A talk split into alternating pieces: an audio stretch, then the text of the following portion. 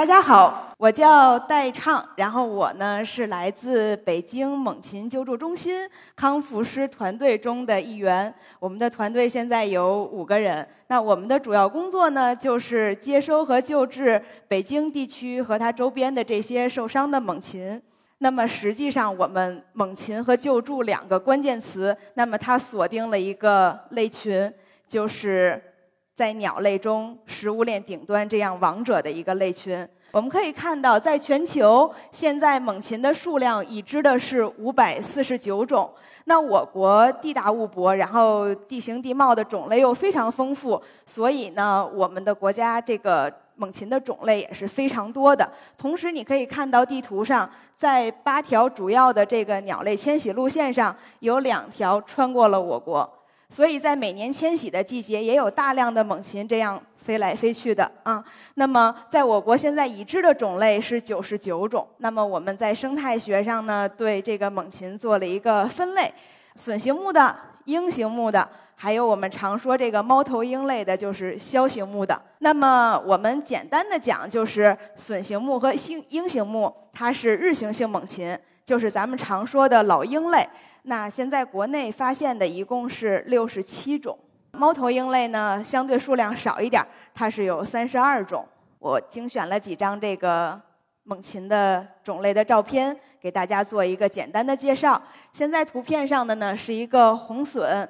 红隼是一种小型猛禽，在城市中，如果你想看猛禽，那最有可能发现的就是它了。它会悬停，这是一种特殊技巧。它可以像直升机一样，就这样停在空中，然后振振翅的飞，然后去看看，哎，底下有没有老鼠啊，有没有大虫子什么的。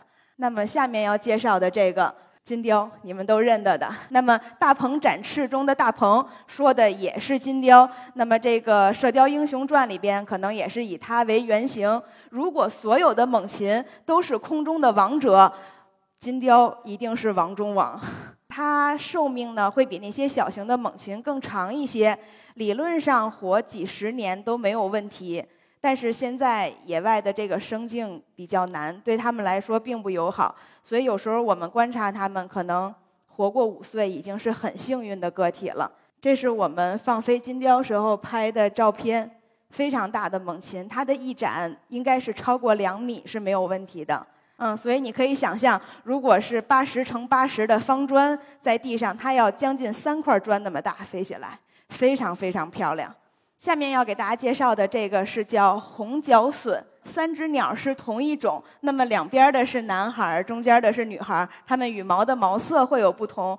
这种小鸟呢，它嗯体型很小，但是要说的是它非常能飞。每年它们要做两次迁徙，那么迁徙的路径呢是这样子的：每年的春天，它们要从非洲好望角一带飞回到我国东北地区和俄罗斯一带。然后在秋天的时候，又要拉家带口的再飞回到好望角一带，每次的这个飞行里程应该都在一万公里以上，非常非常不容易啊。那么刚才选的几张都是这个老鹰类的，比较有特点的。当然里边还会有我们猫头鹰类的，比如说纵纹腹小鸮，非常可爱的一种小型猫头鹰，雕鸮啊。那当然中间还有你们都熟悉的这个。魔法猫头鹰雪鸮，雪鸮呢是在我国东北地区或者更北的地区都有分布的。好多人在今天来之前都以为猛禽一定是空中的王者，威武雄壮，翱翔于天际的。然而，我们接到的这些猛禽里面，它大的就是秃鹫这么大，这是秃鹫，然后这是它的嘴。就是头和嘴的长度，这是我的手去跟它的头比大小。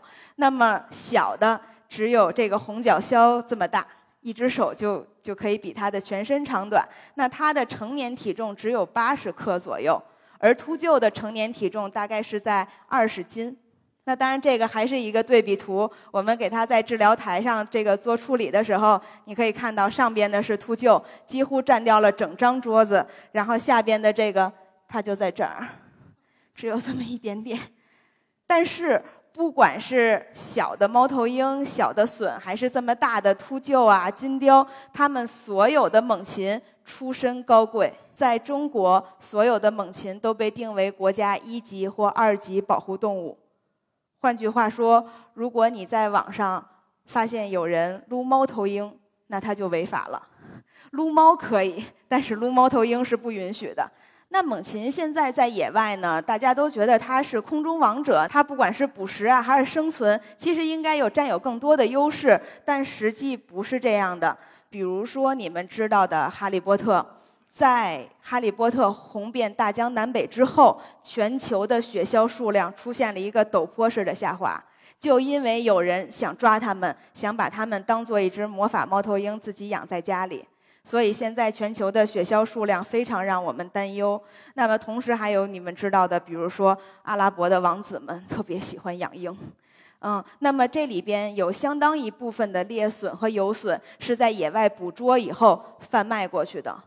那么这些对他们的生存来说都是很大的危险。那么早些年，我国的政府也有罚没过这样的猛禽。那当时这批猛禽罚没下来以后，如何有效地安置它们，给它们好的这种救治，让它们能重新回到野外？当时这个问题迫在眉睫。特别着急，所以我们在零一年由这三家单位：北京师范大学、国际爱护动物基金会，还有北京市野生动物保护自然保护区管理站这样三家单位共同成立了北京猛禽救助中心。我们的目标就是给他们更好的照顾，然后送他们重回野外。好，好多人就会问说，他们在野外生活，那他们怎么来到救助中心呢？你们是不是开着车，然后到处去找他们？嗯，不是这样的。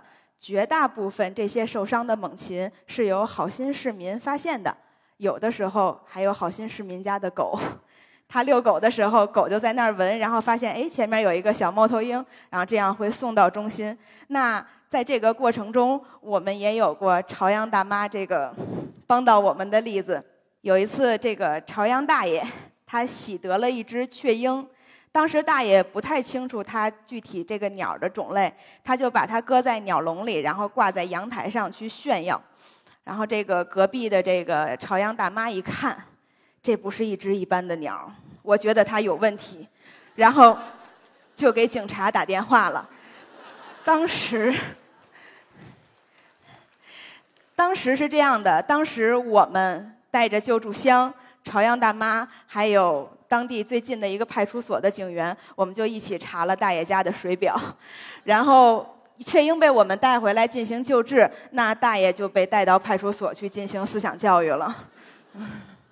那他来到中心以后呢，我们会给他一个一条龙全方位的服务，从最开始的接收到中心，然后每一只猛禽来了以后，都会有一个全面的体检。针对这个体检，我们会做一个呃，针对他这个体的康复的计划，之后实行不断的调整计划。那最终目标就是要给他重新放回到野外。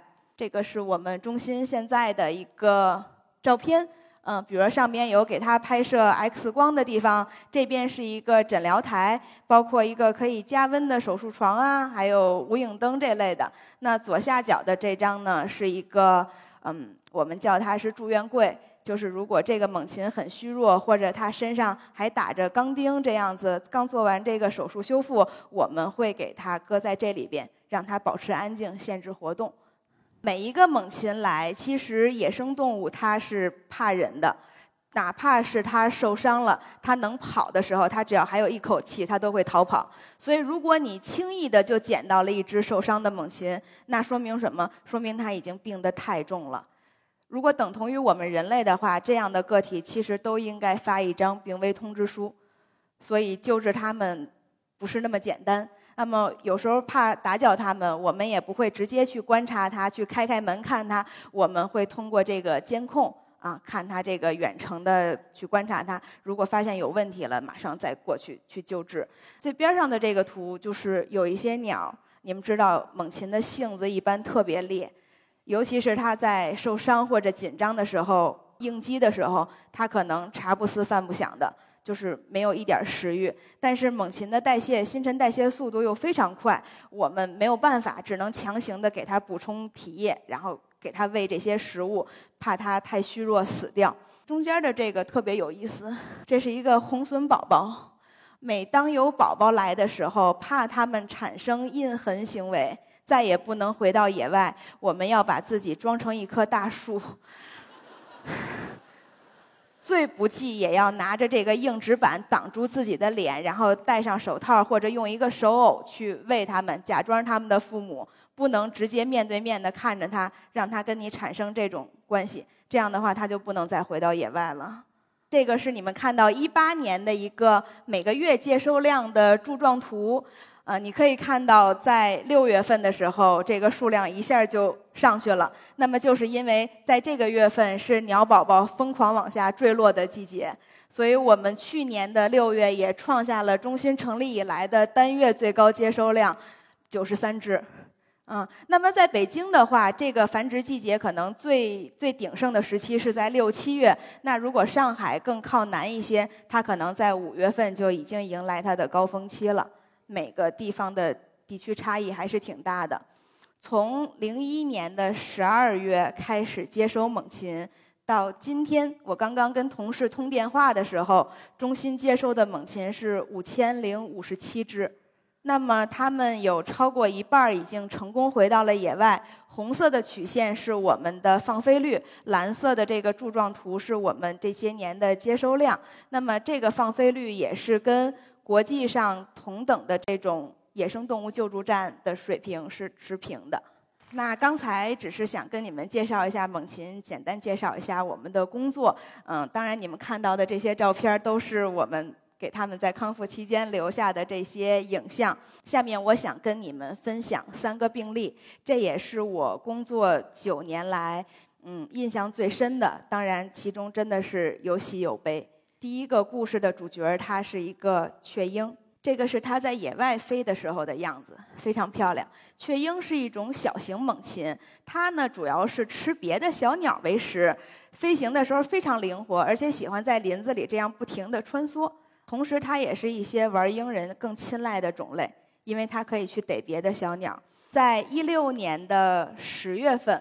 我们接到了救助人陈先生的电话，说他发现他家窗外的松树上好像挂了一只鸟，已经挂了一宿了，觉得不太对劲，然后希望我们过去看一下。当时发来的照片是这样子的：非常高的一棵松树，这棵松树大概有六层楼高，然后这个鸟就挂在上边的位置上，然后我们确定它应该是一只雀鹰，然后腿上是拴着绳的。当时呢，我们拿着这个运输箱，拿着中心能找到最长的这个杆子，就赶紧去到它这个发生的地点，希望能拿杆儿给它那么刮下来。但是到那儿以后，发现想简单了，因为这个树太高了，我们这个杆子够不到，所以。在那儿情急之下，我也是打了人生中的第一个幺幺九。我说这个是一只国家二级保护动物，是雀鹰。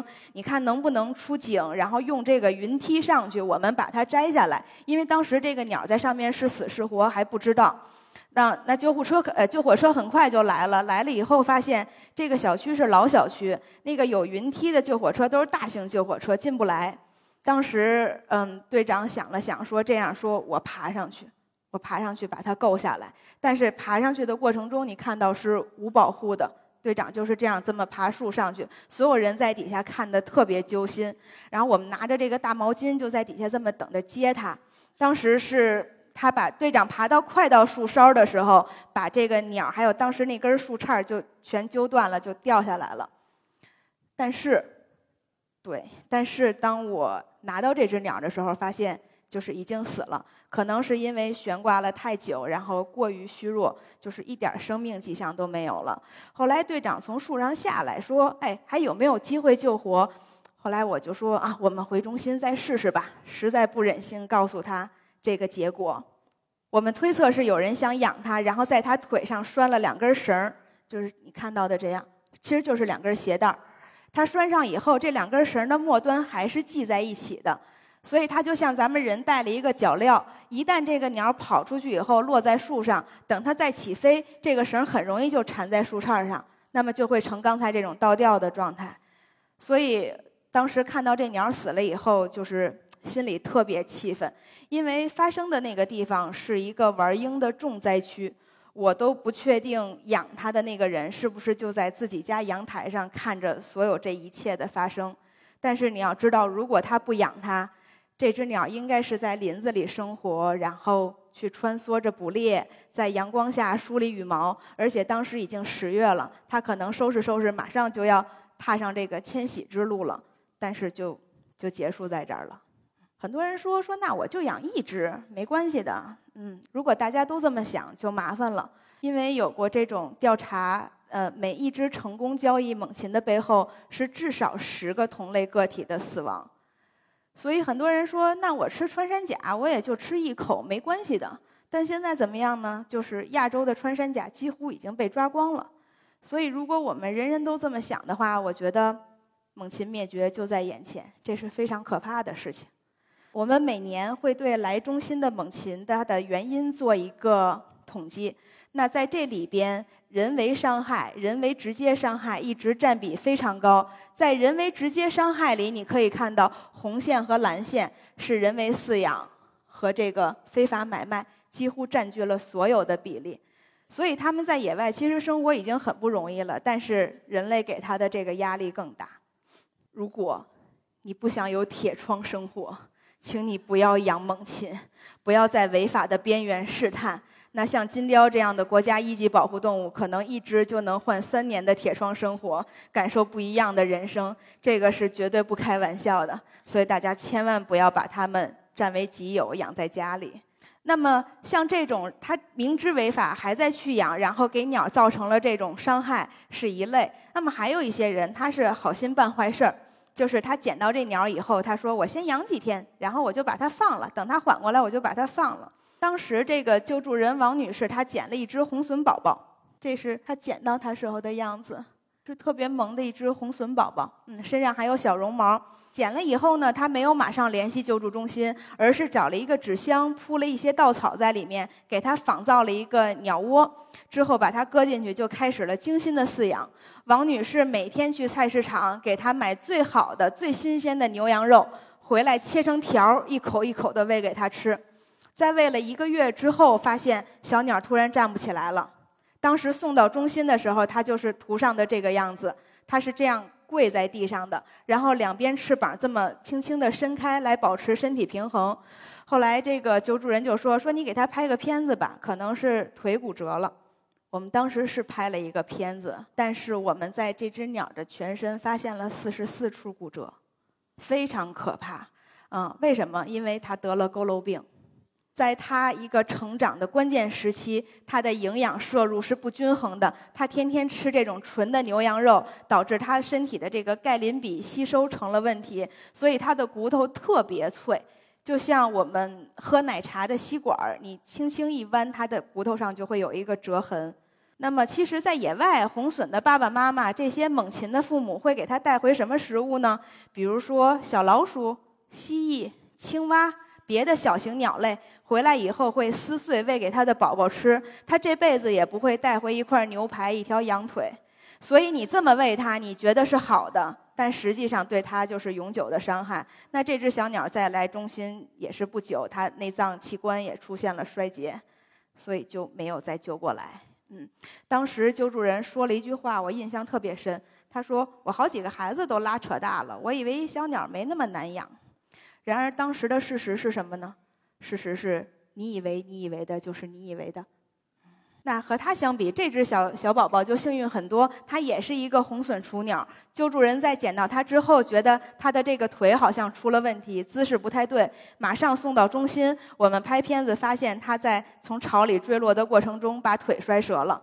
这样的病例其实治疗起来难度并不大。我们等它状态稳定以后，给它腿里边打了一根钢针。那从打钢针到拔掉钢针，它这个断端完全愈合，只用了不到一个月。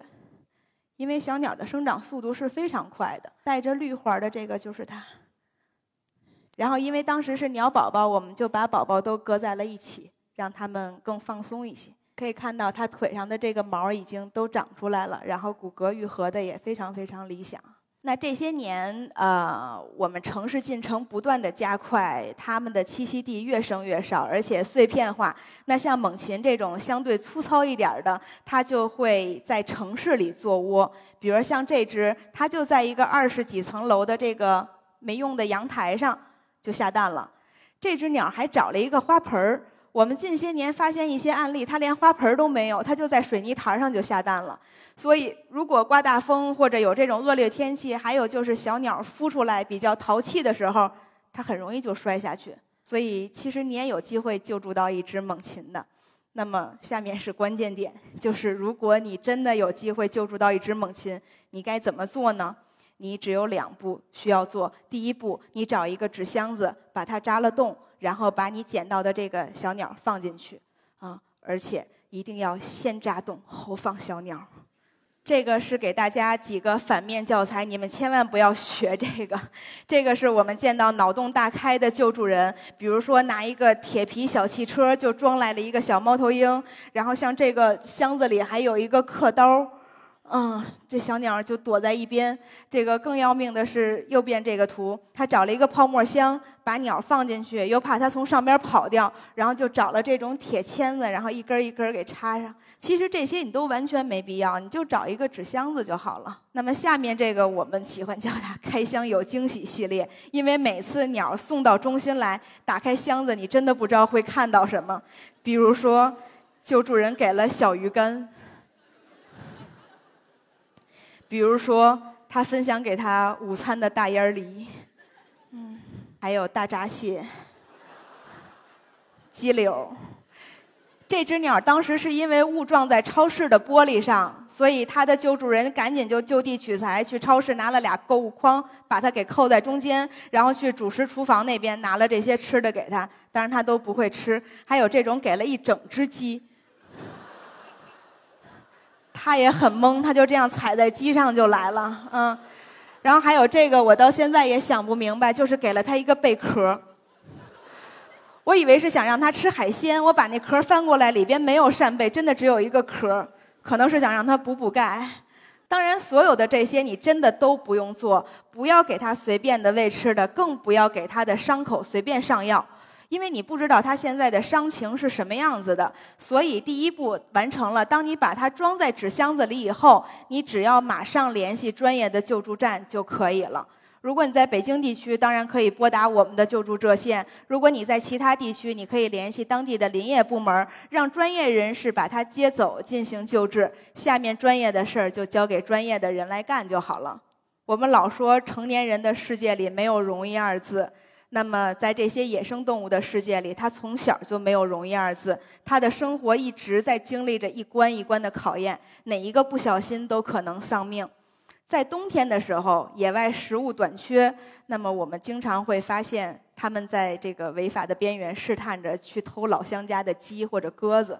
嗯，后来我们就发现了这样一对夫妻，这是跟你们分享的第三个故事，它的主角是雕鸮。雕鸮是一种大型猫头鹰。战斗力爆表的，非常非常厉害。在野外，它可能能捕一些小型的哺乳动物，比如说狐狸、兔子。嗯，我们还发现过它吃刺猬，但是扎不扎嘴就不知道了。嗯，那么我们这个江湖别称就是拆迁小能手。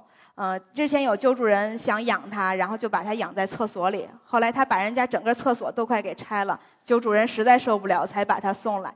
当然，你完全没有必要让他这样回你的厕所。那么，下面我们再重新看一遍刚才那个视频，你再近距离的感受一下他们的这个厉害程度。这是在中心康复期间我们偷拍的一段小视频。它飞起来的时候，一展也能在一米以上，非常大。